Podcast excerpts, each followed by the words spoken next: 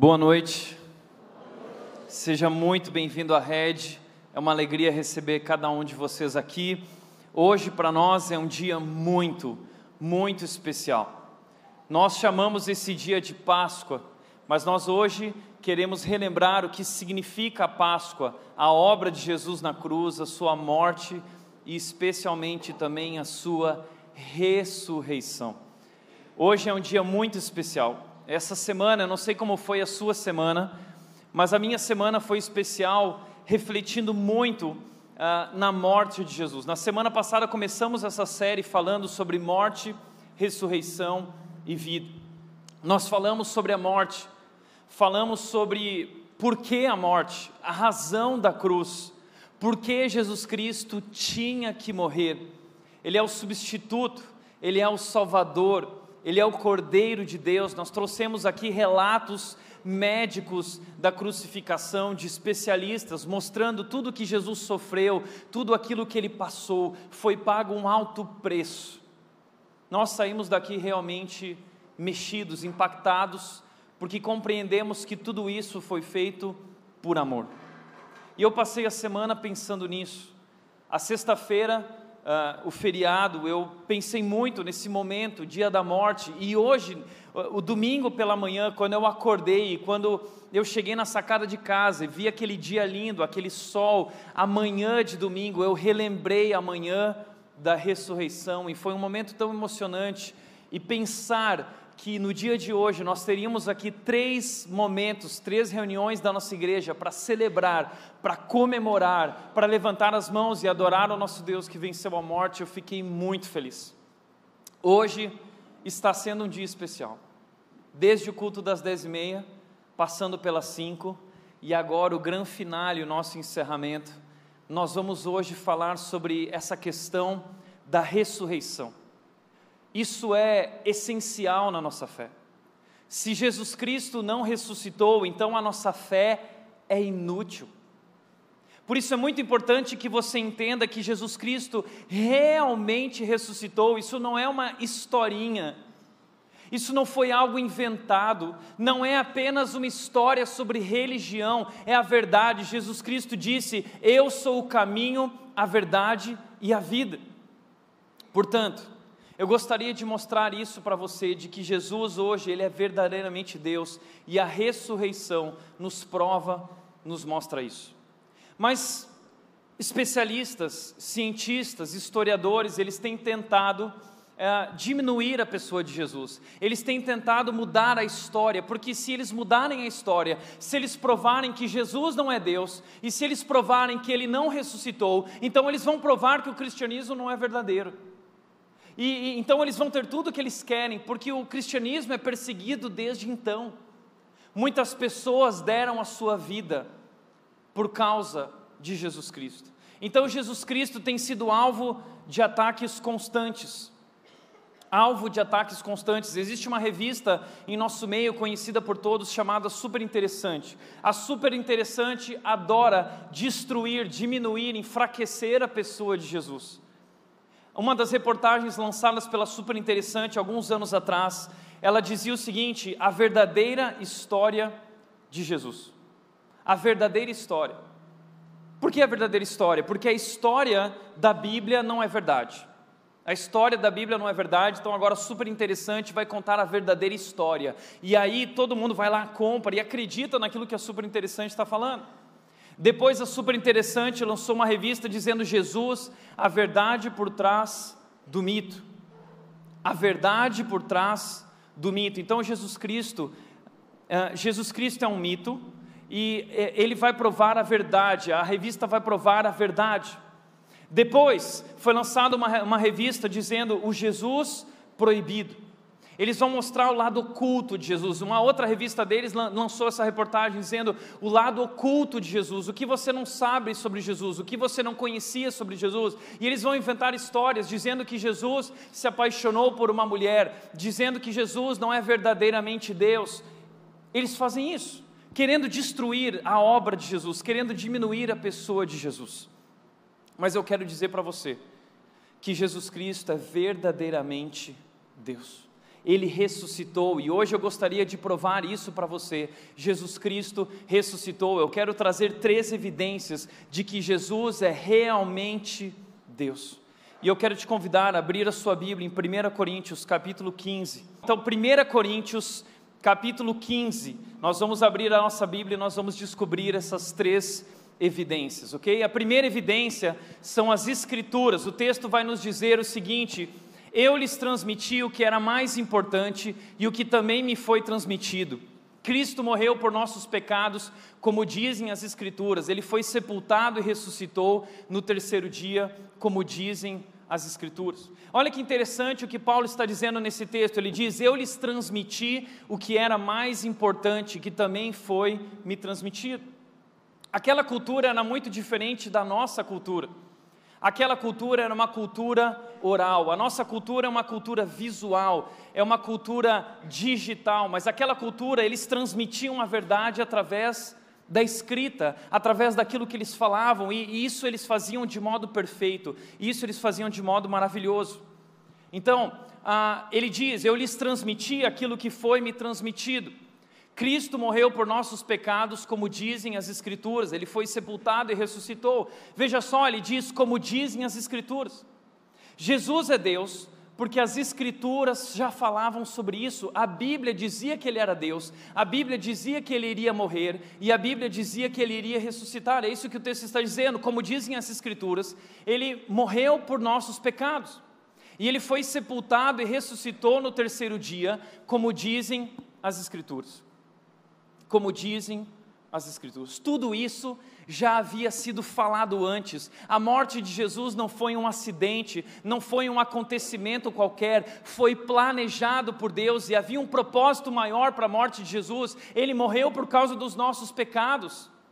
As Escrituras falavam sobre isso e apontavam que ele era Deus e que ele viria morrer e que depois de morrer ele iria ressuscitar. Veja só algumas dessas profecias. Miqueias capítulo 5, 2 diz o seguinte: "Mas tu, Belém Efrata, embora pequena, de ti virá para mim aquele que será o governante sobre Israel. Suas origens estão no passado distante, em tempos antigos." Miqueias é uma profecia falando sobre o Messias que o Filho de Deus seria enviado e ele seria governante sobre Israel, ele viria para governar, ele viria para nos libertar. E a origem dele está no passado distante, em tempos antigos. Ou seja, esse homem que viria, a sua origem é de tempos antigos. O que o texto está querendo dizer é que ele sempre existiu, ele é eternamente. A Bíblia está falando sobre Jesus Cristo, eu não sei se você sabia, mas Jesus Cristo sempre existiu. Em Gênesis capítulo 1 e 2, nós temos Deus dizendo o seguinte: Ele diz: façamos o homem a nossa imagem, a nossa imagem e semelhança. Por que Deus está dizendo façamos o homem a nossa imagem? Porque Deus Pai não está sozinho. Deus Pai, quando Ele cria todas as coisas, Ele está com o Filho e Ele está com o Deus Espírito Santo, e Ele diz: façamos o homem a nossa imagem. Então, o nosso Deus é um Deus trino, nós cantamos hoje isso aqui, a música que nós cantamos, na verdade, é, é, é, um, é o credo apostólico, foi feito no século III para resumir aquilo que era a fé dos, dos apóstolos, aquilo que estava na Bíblia. Então, a música que nós cantamos, essa música é um resumo da nossa fé. E essa música diz que Ele é um Deus trino. E é por isso que as origens de Jesus estão no passado distante, em tempos antigos. Alguns acreditam que talvez o homem foi feito à imagem e semelhança de Deus, mas à imagem e semelhança de Jesus. E muito provavelmente, talvez, quem estava caminhando no jardim com Adão e Eva era Jesus. Porque Deus Pai é Espírito, o Espírito Santo é Espírito, mas Jesus Cristo talvez era aquele que estava com Adão e Eva passeando no jardim e caminhando no jardim. Jesus Cristo ah, é, é, essa pessoa, as profecias já diziam isso. Isaías capítulo 9, versículos 6 e 7 também diz o seguinte: Pois um menino nos nasceu, um filho nos foi dado. É uma profecia falando sobre o futuro, como que dizendo: um menino nascerá, um filho nos será dado, e o governo estará sobre os seus ombros, e ele será chamado de maravilhoso conselheiro, Deus poderoso, Pai eterno e príncipe da paz. Se as profecias já falavam que ele viria, Por que os judeus não aceitaram ele como Messias enviado, de acordo com as profecias? Por quê? Sabe por que eles não aceitaram? Porque Jesus era muito pequeno, porque Jesus era muito fraco, porque Jesus era muito humilde, ele não poderia ser aquilo que eles acreditavam que seria o Messias. Na cabeça do judeu, o Messias era um libertador, ele viria para governar, mas quando Jesus Cristo veio, ele nasceu numa manjedoura de forma humilde e ele era um homem que pregava humildade, ele serviu as pessoas e ele disse: Dai a César o que é de César, respeitem Roma. Como assim respeitar Roma? Nós somos escravizados por Roma, nós somos roubados por Roma, nós queremos um libertador. Jesus era muito pequeno, ele não poderia ser Deus. E que Deus é esse que é capaz de ser ferido? Eles não acreditavam nem que o Messias poderia se dizer o próprio Deus, ele se dizia o próprio Deus, e se dizendo o próprio Deus ainda morre. Que Deus é esse que morre? Os judeus não acreditavam que ele era o Messias, mas as profecias já diziam que o governo estaria em seus ombros. O que isso quer dizer? O governo não estará em sua mão, o governo estará em seus ombros, por quê? Porque ele vai governar de modo diferente. Ele virá governar levando sobre si a nossa condenação levando sobre si a nossa maldição pela desobediência, levando sobre si o nosso pecado, ele vai ser morto, ele vai ser crucificado, por isso o texto está dizendo: sobre os seus ombros ele vai governar, ele vai conquistar o seu reino e, os, e aqueles que fazem parte do seu reino. E ele será então um maravilhoso conselheiro, ele trará sabedoria, ele mostrará o seu poder, ele nos é, reconectará com o Pai eterno e será o príncipe da paz. Outras profecias diziam, Isaías 53, 10 diz: fazia parte do plano do Senhor esmagá-lo e causar-lhe dor. Quando, porém, sua vida for entregue como oferta pelo pecado, terá vida longa e o plano do Senhor prosperará em suas mãos. Então não haviam só profecias dizendo que ele viria, existiam profecias dizendo que ele viria e morreria, fazia parte do plano de Deus esmagá-lo. Deus planejou a morte de Jesus e causar-lhe dor. E por que Deus planejou a morte de Jesus? Para que ele pagasse o preço pelo pecado, ele era o sacrifício, ele era o cordeiro de Deus. Nós vemos isso em Abraão. Abraão, quando sobe o monte de Moriá e vai sacrificar o seu filho porque Deus pediu, quando ele desce o machado, Deus segura a mão dele e diz: Não, eu tenho um substituto, o cordeiro vai pagar o preço. Então, o que Deus está fazendo ao longo da história através da, do cordeiro? Deus está sendo didático. Deus está mostrando que é, deveria haver, deveria existir um substituto pelo pecado, era preciso derramar sangue. Então Deus está ensinando desde o começo, desde Adão, passando por Abraão, passando pela Páscoa no Egito, Deus está nos ensinando que todos esses cordeiros, tudo isso é um sinal que aponta para Jesus. O plano de Deus era esmagar o cordeiro de Deus, Jesus Cristo, o sacrifício. Porém, quando ele for entregue como oferta pelo pecado, ele terá vida longa e o plano do Senhor prosperará em suas mãos. Como assim? Ele vai ser morto, ele vai ser entregue, mas ele terá vida longa e o plano de Deus vai prosperar através da morte dele. Como assim?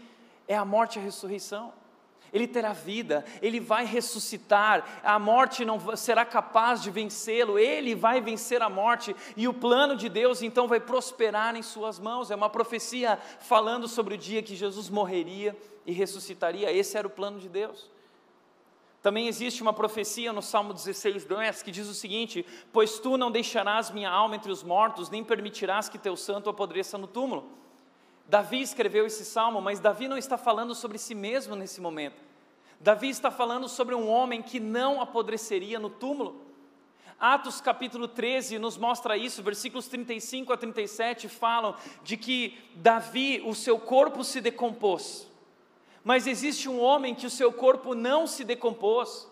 E esse salmo, essa profecia aponta para Jesus, o corpo dele não se decompôs, já estava escrito que ele venceria a morte. Existem várias profecias que apontam para Jesus. Por isso, quando Jesus Cristo veio ao mundo, Lucas 24, 25 a 27 diz o seguinte: Jesus disse para eles: Como vocês custam a entender e como demoram a crer em tudo que os profetas lhe falaram. Jesus, ele vem ao mundo, ele morreu, ele ressuscitou, e ele aparece para dois discípulos que estão caminhando de Jerusalém a Emaús. E, e esses homens, eles são incapazes de, de perceber que é Jesus. E eles estão tristes, eles estão abatidos, e Jesus percebe isso e pergunta: por que vocês estão abatidos, angustiados? E eles dizem: Você não sabe o que aconteceu, você não ouviu falar, não conhece os atuais acontecimentos. Ele disse: Não, o que aconteceu? Havia um homem, todos nós cremos nele. Ele se dizia o Messias enviado de Deus, o Filho de Deus, mas ele morreu. E eles estavam tristes. Para eles tudo tinha acabado e eles estavam caminhando, indo embora de Jerusalém por causa disso. Então Jesus Cristo vira para eles e diz o seguinte: Como vocês custam a entender e como demoram a crer em tudo que os profetas falaram? As profecias já falavam, apontavam para mim, diziam que eu viria, diziam que eu morreria, diziam que eu ressuscitaria. Não devia o Cristo sofrer essas coisas para entrar na sua glória? E começando por Moisés e todos os profetas, explicou-lhes o que constava a respeito dele em todas as Escrituras. Jesus provavelmente passou por esses textos que eu acabei de citar para vocês e talvez muitos outros, mostrando que de Gênesis a em toda a Bíblia, em todo o Antigo Testamento, o Antigo Testamento apontava para Jesus e era sobre Jesus. Então Jesus é realmente Deus, porque a palavra de Deus diz isso, que Ele é Deus, e já dizia que Ele viria, que Ele morreria e que Ele ressuscitaria. Segunda evidência que nós vemos nesse texto é a própria crucificação. O texto diz que Cristo morreu por um motivo, por um propósito.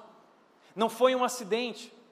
Ele não era apenas um mártir, ele é o Salvador. Ele morreu por nossos pecados. E veja, isso é tão importante porque isso é um fato histórico. Jesus Cristo realmente morreu.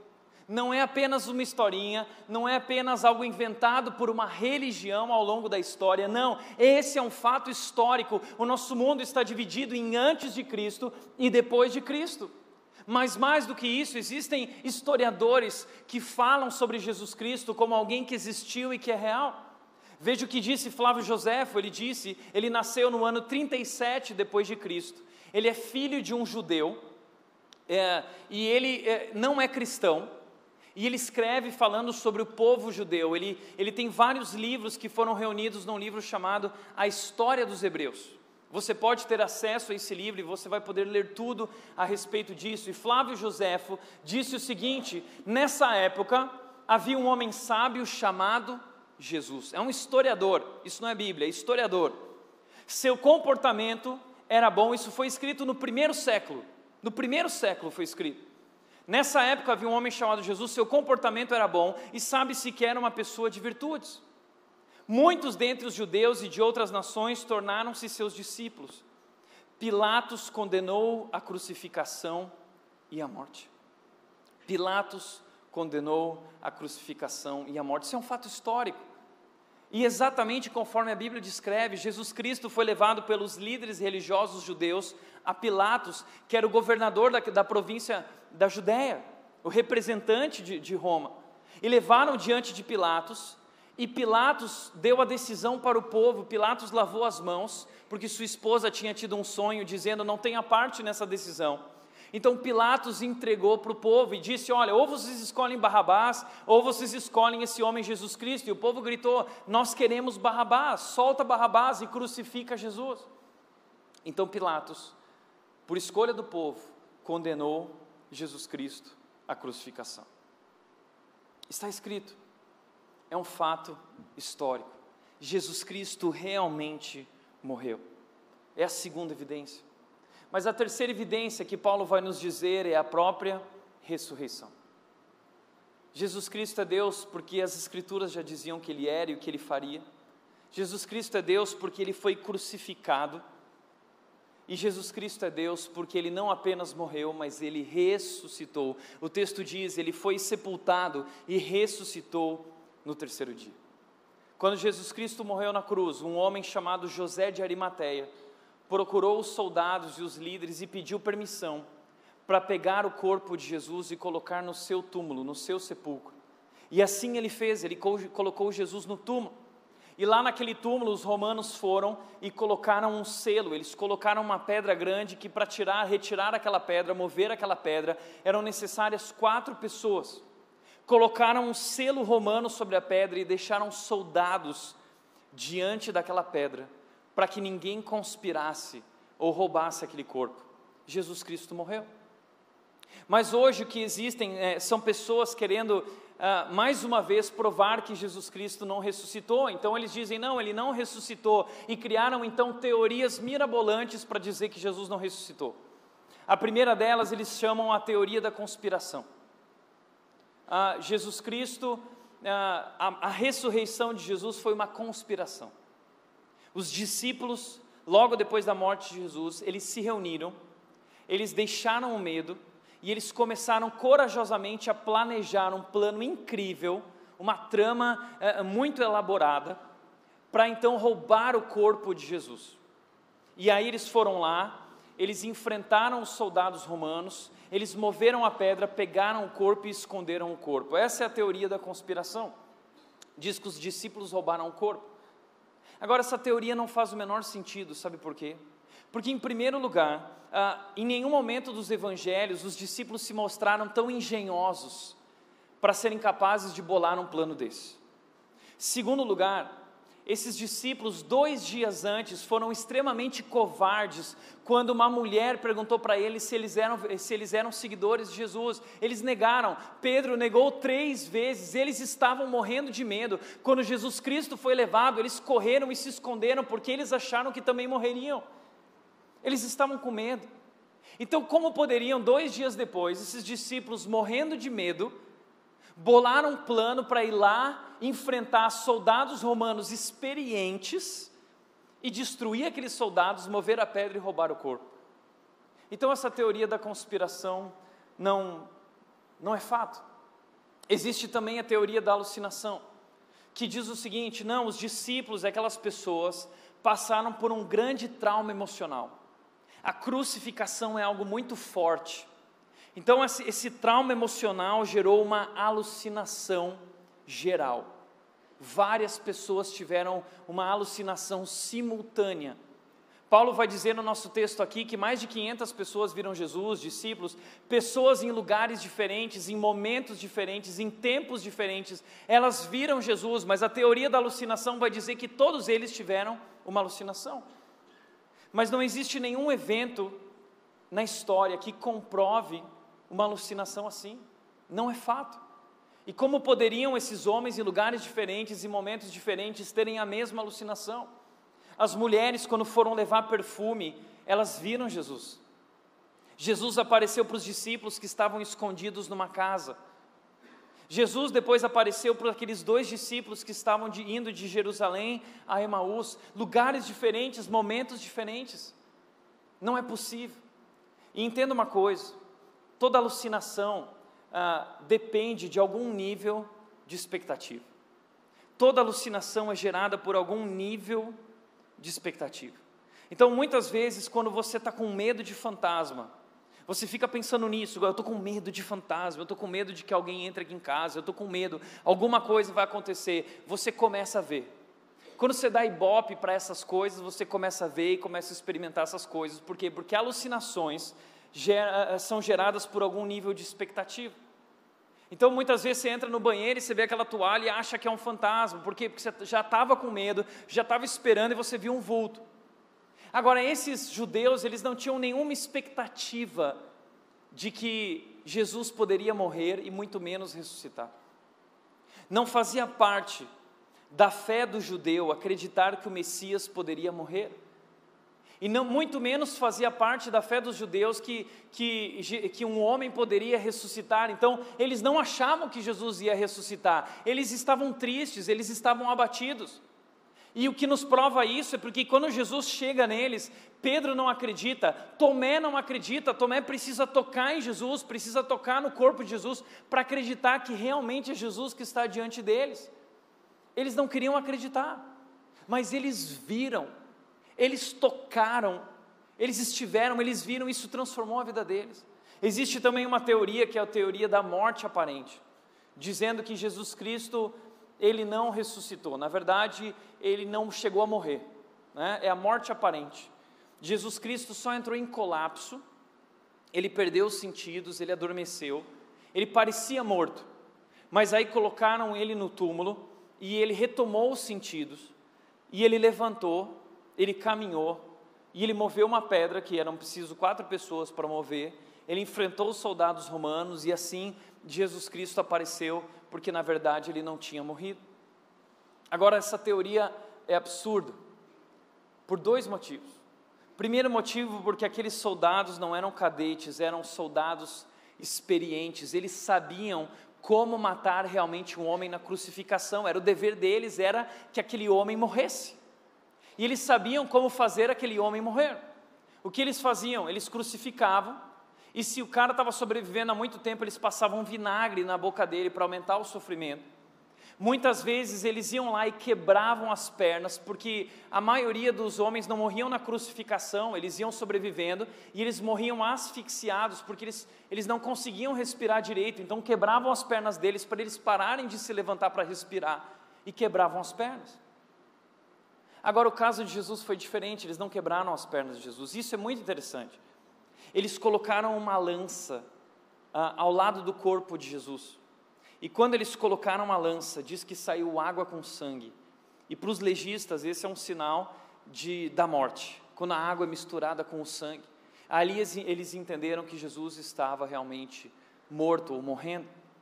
Isso é tão interessante porque existia uma profecia no Salmo 34, 20, que dizia que o Messias, nenhum, ele seria crucificado, mas nenhum osso dele seria quebrado. Nenhum osso seria quebrado. João capítulo 19, versículos 33 a 37, vai dizer que aconteceu conforme havia sido dito, conforme a profecia, nenhum osso dele foi quebrado. Mas todos os ossos, todas as pessoas crucificadas tinham seus ossos quebrados. Não foi o caso de Jesus, foi o cumprimento da profecia. Está vendo quantos detalhes, está vendo que perfeição nas Escrituras? Por outro lado, ainda que Jesus tivesse sobrevivido, ele não teria, depois de tudo que ele viveu, depois, depois das chibatadas, depois dos açoites que arrancaram músculos, que arrancaram pedaços de carne, depois de derramar tanto sangue, depois da exaustão dos pulmões, depois de não conseguir respirar e caminhar, seria impossível Jesus Cristo se levantar, mover uma pedra e enfrentar os soldados. Então entenda, é necessário muito mais fé para acreditar nessas teorias do que para crer na nossa fé. A minha fé é simples, a nossa fé é simples.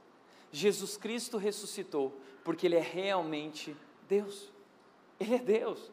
É por isso que Ele foi capaz de ressuscitar. Mas é necessário muito mais fé e, e, e planos mirabolantes para crer nisso do que para entender que Ele era Deus e que Ele ressuscitou. E Paulo vai dizer o seguinte: e ele ressuscitou, e eu tenho como provar isso, sabe por quê? Porque existem testemunhas oculares as pessoas, quando Paulo está escrevendo esse texto, as pessoas que viram Jesus estão vivas, elas são testemunhas, e ele vai dizer: olha, é, uma prova disso, de que ele ressuscitou, é que ele apareceu aos discípulos. Ele apareceu a Pedro, e mais tarde ele apareceu aos doze. Flávio Joséfo vai descrever isso no seu livro, ele diz: E aqueles que haviam sido seus discípulos não deixaram de segui-lo. Eles relataram que ele lhes havia aparecido três dias depois da crucificação e que ele estava vivo. Olha que interessante um dado aqui: três dias. A Bíblia diz que Jesus Cristo ressuscitou depois de três dias, e muita gente vai dizer: ah, isso é um erro da Bíblia, porque foi depois de dois dias, ele morreu na sexta e ele ressuscitou no domingo pela manhã. Não, você precisa entender o calendário judaico, como funcionava na mentalidade do judeu a construção dos dias. Para eles, cada momento conta como um dia. A sexta-feira conta como um dia, o sábado conta como um dia, e o domingo pela manhã, ainda que seja pela manhã, ainda conta como um dia. Foram três dias, cada momento conta como um dia. Por isso, três dias. E Flávio Josefo diz: eles relataram que lhes havia aparecido três dias depois da crucificação e que ele estava vivo. Isso não é Bíblia, isso é história, um livro escrito no primeiro século por Flávio José, um homem que não é cristão. E ele disse mais: talvez ele fosse o Messias, sobre o qual os profetas relatavam maravilhas. Talvez, talvez fosse verdadeiramente, não é um homem cristão. Mas olha que interessante, o texto diz que ele apareceu a Pedro.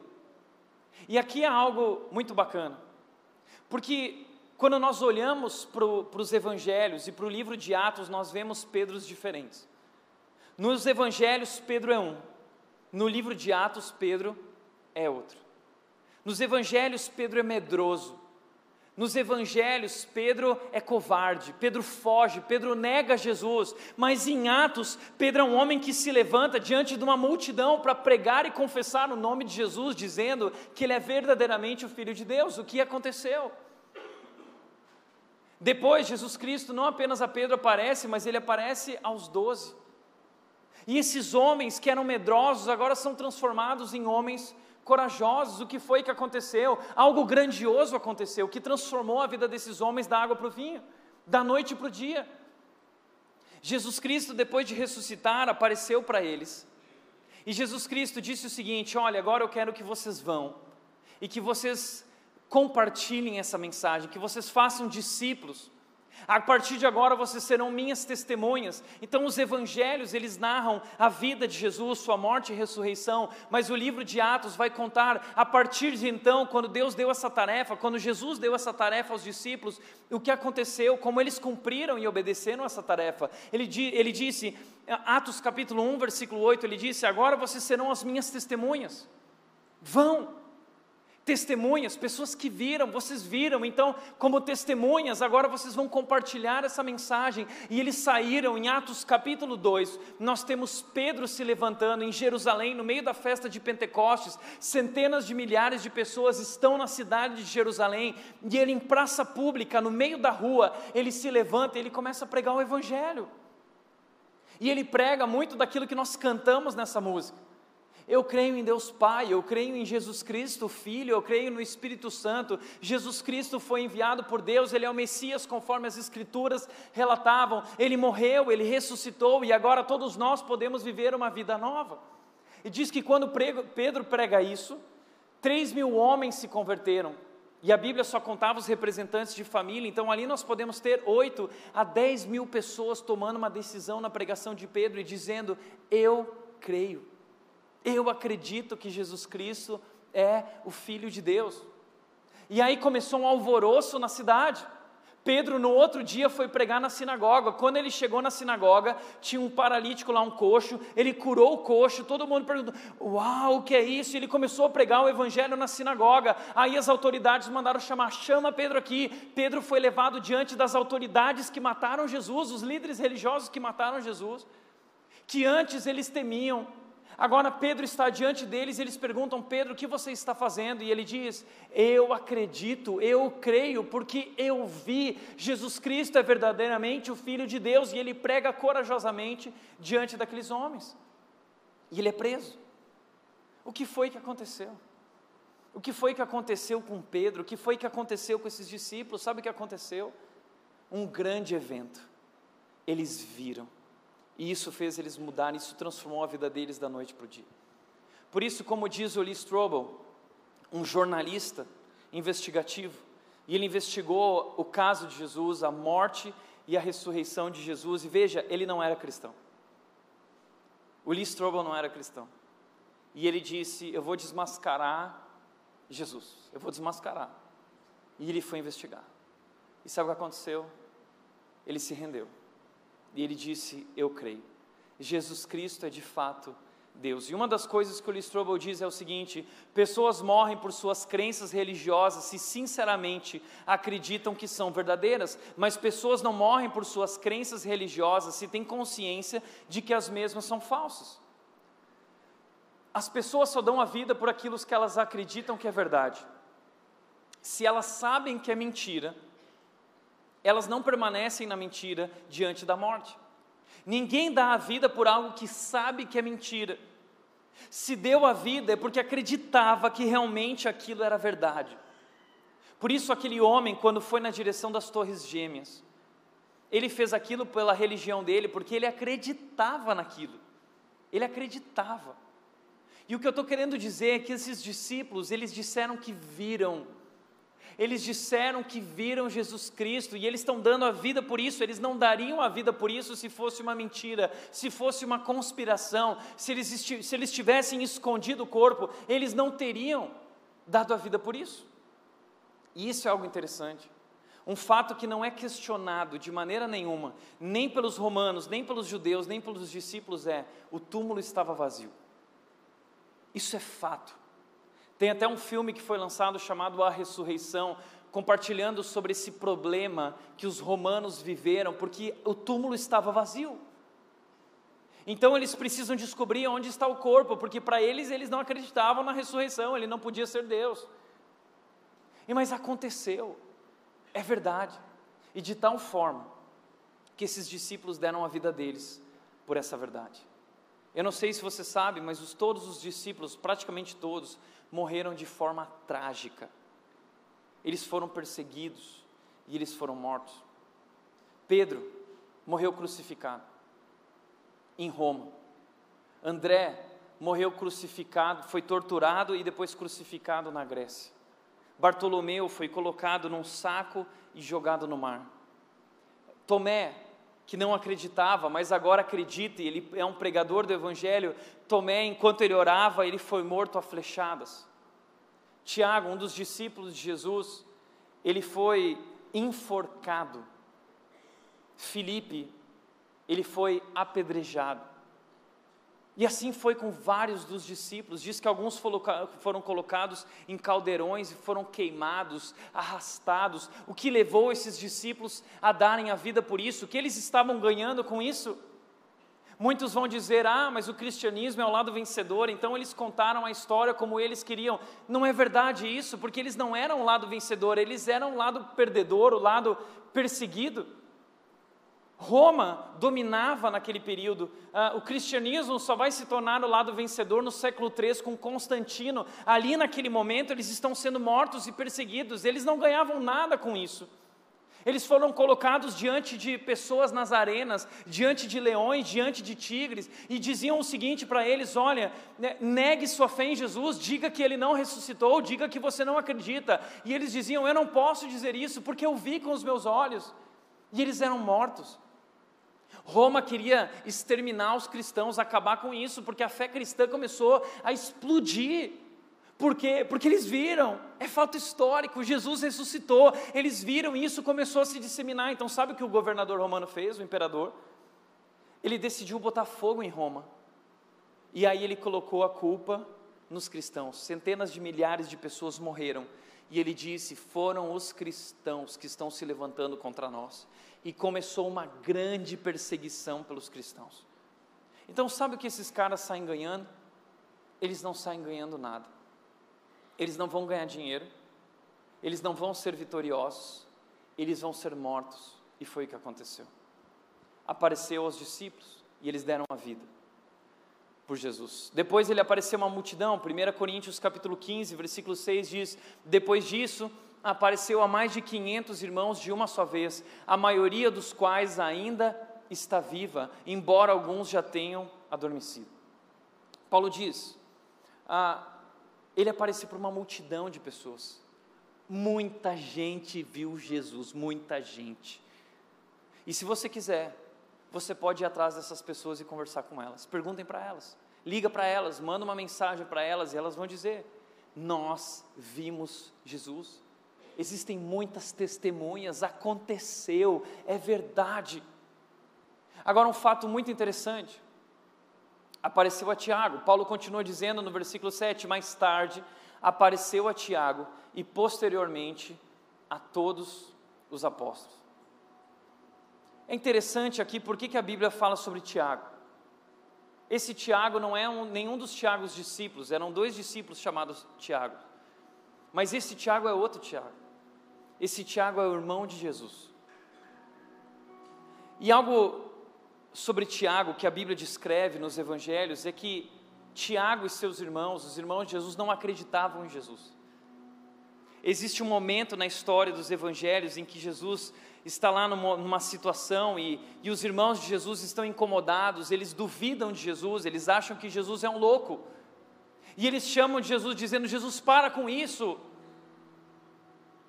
mas depois da ressurreição, Jesus Cristo procura Tiago e aparece a Tiago, e sabe o que acontece? A Bíblia diz que Tiago se tornou o líder da igreja de Jerusalém, líder do cristianismo em Jerusalém, um dos maiores líderes da igreja cristã. Tiago começou a pregar o evangelho que ele não acreditava. O que levou Tiago a mudar de não acredito para dizer eu acredito, e não apenas acredito, mas se tornar um líder da igreja cristã em Jerusalém, uma, da igre... uma das igrejas mais perseguidas, e levou Tiago a dar a vida por isso. O que fez Tiago mudar de forma tão radical foi a ressurreição. Tiago foi o primeiro líder a morrer da igreja de Jerusalém. Veja o que diz uh, Flávio José, ele disse, ele aproveitou o tempo da morte de Festo e Albino ainda não havia chegado, ou seja, não haviam líderes ali naquele momento, uma bagunça acontecendo. Então, para reunir um conselho, os líderes religiosos reuniram um conselho diante do qual fizeram comparecer Tiago, irmão de Jesus, chamado Cristo. E alguns outros, acusou-os de terem desobedecido às leis e os condenou ao apedrejamento chamaram Tiago e condenaram ele ao apedrejamento. E ele não negou a sua fé. Olha que interessante o que Eusébio de Cesareia vai nos contar, o primeiro historiador da igreja cristã. Ele descreve em cima de Flávio Josefo, em cima de Clemente, ele vai descrever o que aconteceu com esse líder chamado Tiago. Ele diz: trouxeram-no e diante de todo o povo pediram-lhe que renegasse a fé em Cristo. Tiago, colocaram ele, chamaram a multidão na frente do templo, toda a multidão ali, e disseram: Tiago, negue sua fé em Jesus, aquele que não acreditava. Agora então eles dizem: negue a sua fé em Jesus, e sabe o que Tiago faz? Tiago fala o seguinte: mas quando ele, contra a vontade de todos, com voz livre e falando mais abertamente do que esperavam, diante de toda a multidão, ele pôs-se a confessar que Jesus é o nosso Salvador, Jesus Cristo é verdadeiramente o Filho de Deus. Imagine esse momento. Tiago começa a falar de forma aberta, talvez ele comece a gritar, dizendo o seguinte: ele sabe que ele está diante da morte, ele sabe que ele vai ser condenado, mas ele não tem medo, por quê? Porque ele viu Jesus Cristo ressuscitado, ele sabe que a morte não tem mais poder, ele sabe que a morte não é mais o fim, ele sabe que a morte é apenas o começo da eternidade, então ele chega diante daquela multidão e ele diz o seguinte: Jesus Cristo é verdadeiramente o Filho de Deus, Ele é o nosso Salvador. Então diz o, o Eusébio, ele disse o seguinte: eles já não foram capazes de suportar mais o testemunho deste homem, eles não foram capazes mais de ouvir. Era para ele negar, de ser é, é uma mentira, mas ele disse: não é verdade, eu vi, ele é um Salvador. E eles não foram mais capazes de suportar que eles levaram ele ao alto do templo e lançaram-no do pináculo do templo e espancaram-no até matá-lo. Tiago sabia que seria morto. E ele diz: Eu acredito. Jesus Cristo ressuscitou, eu vi com os meus olhos. Ele é verdadeiramente Deus, Ele é o Salvador. Então eles pegaram ele, levaram ao alto do templo, lá na ponta do templo, no pináculo. Eles jogaram Tiago ao chão. O corpo dele foi jogado, ele caiu, e quando ele caiu no chão, ele não morreu completamente. Então começaram a atacar pedra e começaram a espancá-lo. Até que um homem veio, diz Eusébio de Cesareia, com um, um pedaço de pau e, e colocou na cabeça de Tiago. E mataram Tiago. A história conta isso. A história. Mas nos anos de 2000 foi encontrado um ossuário em Jerusalém. E esse ossuário é muito importante, hoje está lá em museus em Jerusalém, você pode visitá-lo. É um ossuário especial, é uma caixa de calcária, de pedra calcária. E era dessa forma que o corpo, esse era o caixão daquela época, eles colocavam o corpo, os ossos, dentro desse caixão. E esse caixão foi encontrado em escavações em Jerusalém. E sabe o que diz nesse caixão? Diz o seguinte: existiam palavras em aramaico dizendo Yaakov, filho de José, irmão de Jesus. Tiago, filho de José, irmão de Jesus. E aí muitos disseram: não, é mentira, foi adulterado. Sabe o que fizeram? Fizeram um julgamento, levaram isso ao tribunal de Jerusalém, trouxeram especialistas do mundo inteiro 133 especialistas das mais diversas áreas 116 sessões, 12 mil páginas de testemunho a respeito disso, cinco anos de julgamento, homens especialistas em carbono que pegaram os ossos e calcularam o tempo devido. Todos esses depoimentos, tudo isso depois de cinco anos, o juiz do tribunal trouxe o veredito. É verdadeiro, é 100% verdadeiro. São os ossos de Tiago, foram encontrados. Sabe o que isso significa? todos os fatos declaram. Jesus Cristo realmente ressuscitou. E homens viram a sua ressurreição, homens que não acreditavam, e eles vieram a crer, e eles deram a sua vida por isso. Mas por último, apareceu a Paulo. Paulo diz, encerra dizendo, os versículos 8 e 9, ele diz: Por último, apareceu também a mim, como se eu tivesse nascido fora de tempo pois sou o mais insignificante dos apóstolos, aliás, nem sou digno de ser chamado apóstolo, pois persegui a igreja de Deus. O que eu acho legal da Bíblia e dos autores bíblicos é que em nenhum momento eles escondem os seus erros. Paulo não esconde o seu erro. Paulo diz: Eu errei, eu persegui a igreja de Deus. Sabe o que aconteceu? O primeiro homem a morrer pela fé cristã foi um homem chamado, um jovem chamado Estevão. E diz que ele foi apedrejado. E pegaram as roupas de Estevão e colocaram diante de um jovem chamado Saulo, que é Paulo. Antes ele se chamava Saulo. E Saulo, a partir dali, se torna o perseguidor de cristãos, perseguidor de crente. Ele quer matar, por quê? Porque os judeus acreditavam que o cristianismo, na verdade, era uma seita que iria destruir a fé cristã, que Jesus Cristo não era o Messias, a fé do judia, que Jesus Cristo não era o Messias de verdade. Então, Paulo, como um excelente fariseu, em nome de Deus, ele perseguiu a igreja e ele matava cristãos, e Paulo se tornou o nome mais temido da igreja cristã. O nome mais temido, todo mundo tinha medo de Paulo. Paulo matou muita gente. Paulo teve de 3 a 5 anos depois da ressurreição de Jesus para matar muita gente. Ele matou. Mas um dia, quando Paulo estava caminhando de Jerusalém de, de, a caminho de Damasco, Paulo ele teve um encontro com Cristo a Bíblia diz que ele teve uma visão em que Jesus Cristo apareceu diante dele e Jesus Cristo disse: Saulo, Saulo, por que me persegues? Saulo, eu ressuscitei, eu sou verdadeiramente Deus.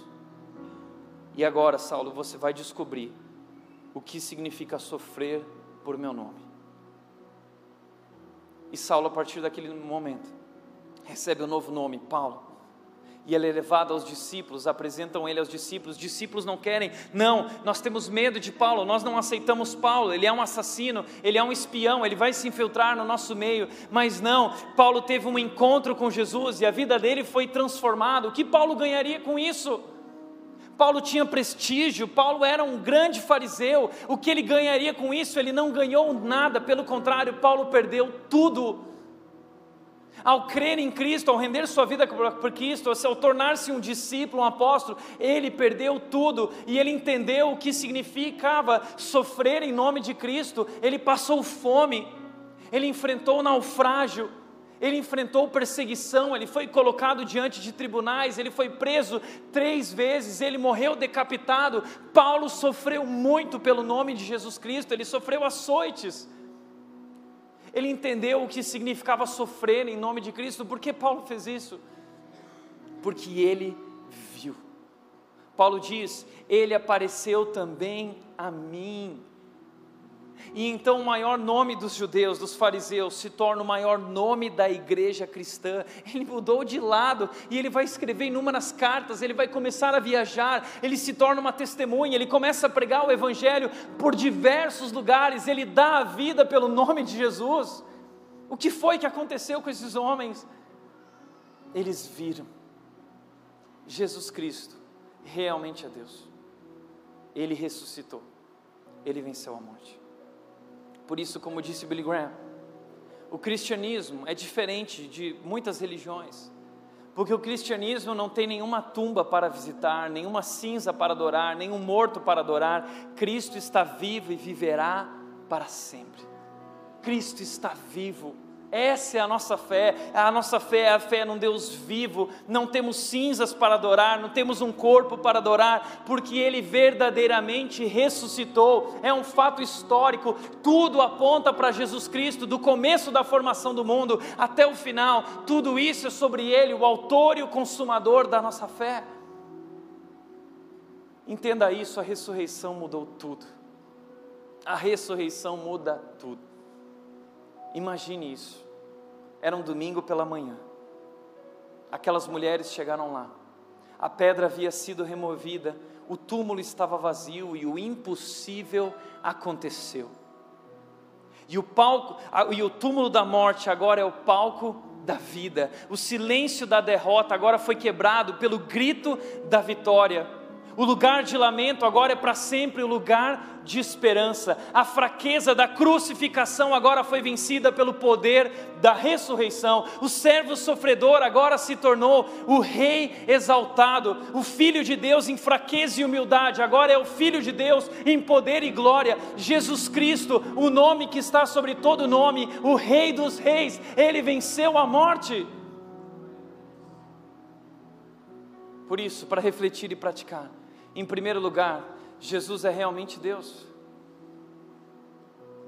Ele pagou o preço pelo pecado e o sacrifício foi aceito. Sabe por que ele morreu? Ele morreu no seu lugar, porque nós desobedecemos a Deus. Ele pagou o preço no nosso lugar, Ele é o substituto, Ele é o Salvador, Ele é o Cordeiro de Deus, e o sacrifício foi aceito ele bradou naquela cruz as palavras mais lindas de toda a história, dizendo: Tetelestai. Ele disse: Está consumado.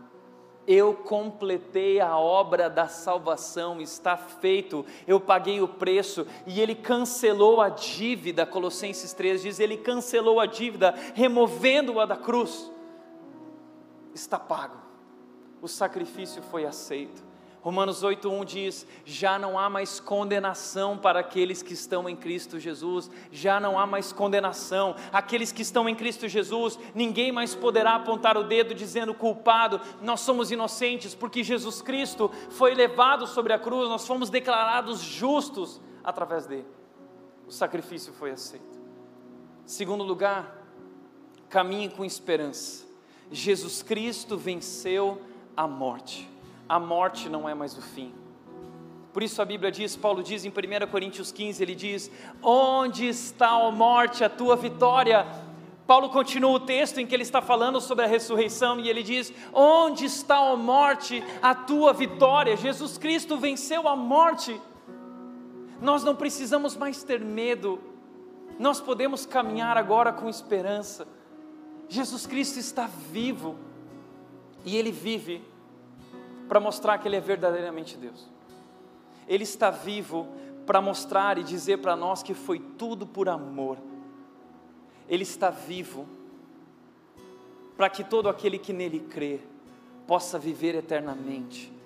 Ele está vivo para dizer que nós não estamos mais sozinhos a ressurreição é a base da nossa esperança. Por isso Jesus Cristo disse em João capítulo 16, versículo 33, ele disse: "No mundo vocês vão passar por aflições, vocês vão ser perseguidos, mas tenham bom ânimo. Eu venci o mundo, eu venci o mundo. Jesus Cristo venceu e nós somos vencedores." Romanos 8:36 diz: "Nós somos mais do que vencedores e por meio daquele que nos amou, Jesus Cristo, somos mais do que vencedores."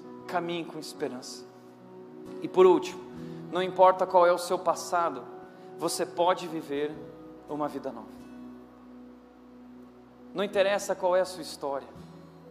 2 Coríntios 5,17 diz: Se alguém está em Cristo, se alguém acredita que Jesus Cristo é o Filho de Deus, então essa pessoa é uma nova pessoa, e as coisas antigas ficaram para trás, e tudo se fez novo, ou seja, você pode construir agora uma nova história, é uma nova chance, um novo momento, uma nova vida. Deus está fazendo novas todas as coisas, a partir da ressurreição, Deus começou a restauração do mundo, e Ele começa essa restauração pela minha vida, pela sua vida. Ele disse em Filipenses capítulo 1, versículo 6: Eu comecei a boa obra e eu vou completar a obra até o grande dia, o meu dia, o dia de Cristo Jesus. Por isso, creia, caminhe com esperança. Nós temos um futuro garantido. Ele vai fazer novas todas as coisas, tudo novo. Por isso, diga: Eu acredito. Essa fé transforma tudo.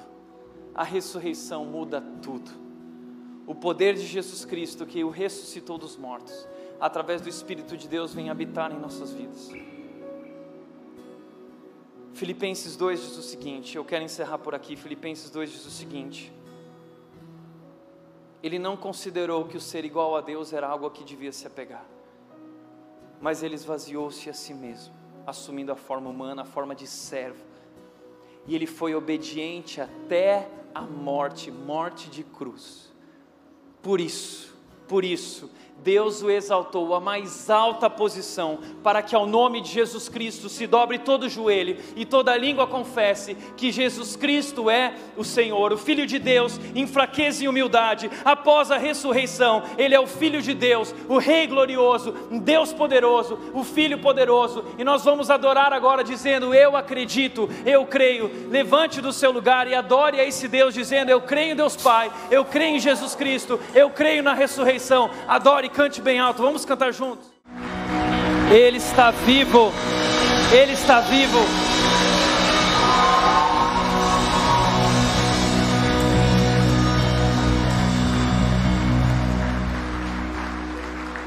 Ele está vivo e ele vive em nós por meio do Espírito Santo de Deus.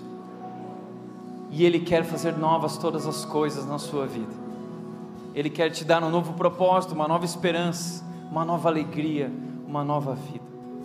Renda-se a Jesus Cristo, nosso Salvador. Diga eu creio, diga eu acredito. Vamos orar a Ele, feche teus olhos. Pai querido, nós queremos te agradecer, Deus, te agradecer por Jesus Cristo. A tua palavra dizia que tu enviaria o Messias, o teu filho, querido, amado. E ele veio ao mundo e morreu por nós naquela cruz. Nós não merecíamos, somos pecadores. Mas o Senhor morreu naquela cruz no nosso lugar, levando sobre si a condenação e o juízo. Jesus Cristo sofreu, ele morreu. Mas o impossível aconteceu. Jesus Cristo venceu a morte ele ressuscitou, Ele é verdadeiramente Deus, e nós rendemos nossas vidas a Jesus Cristo, o nome que está sobre todo nome, diante do nome dEle dobramos nossos joelhos e declaramos com nossas bocas que cremos, que acreditamos e rendemos nossas vidas a Ti, Deus. Te agradecemos pelo Teu amor e cremos no Teu poder, que fará novas todas as coisas, a começar em nós. Assim nos rendemos ao teu amor e poder, Pai, em nome de Jesus, o nome poderoso de Jesus. Amém.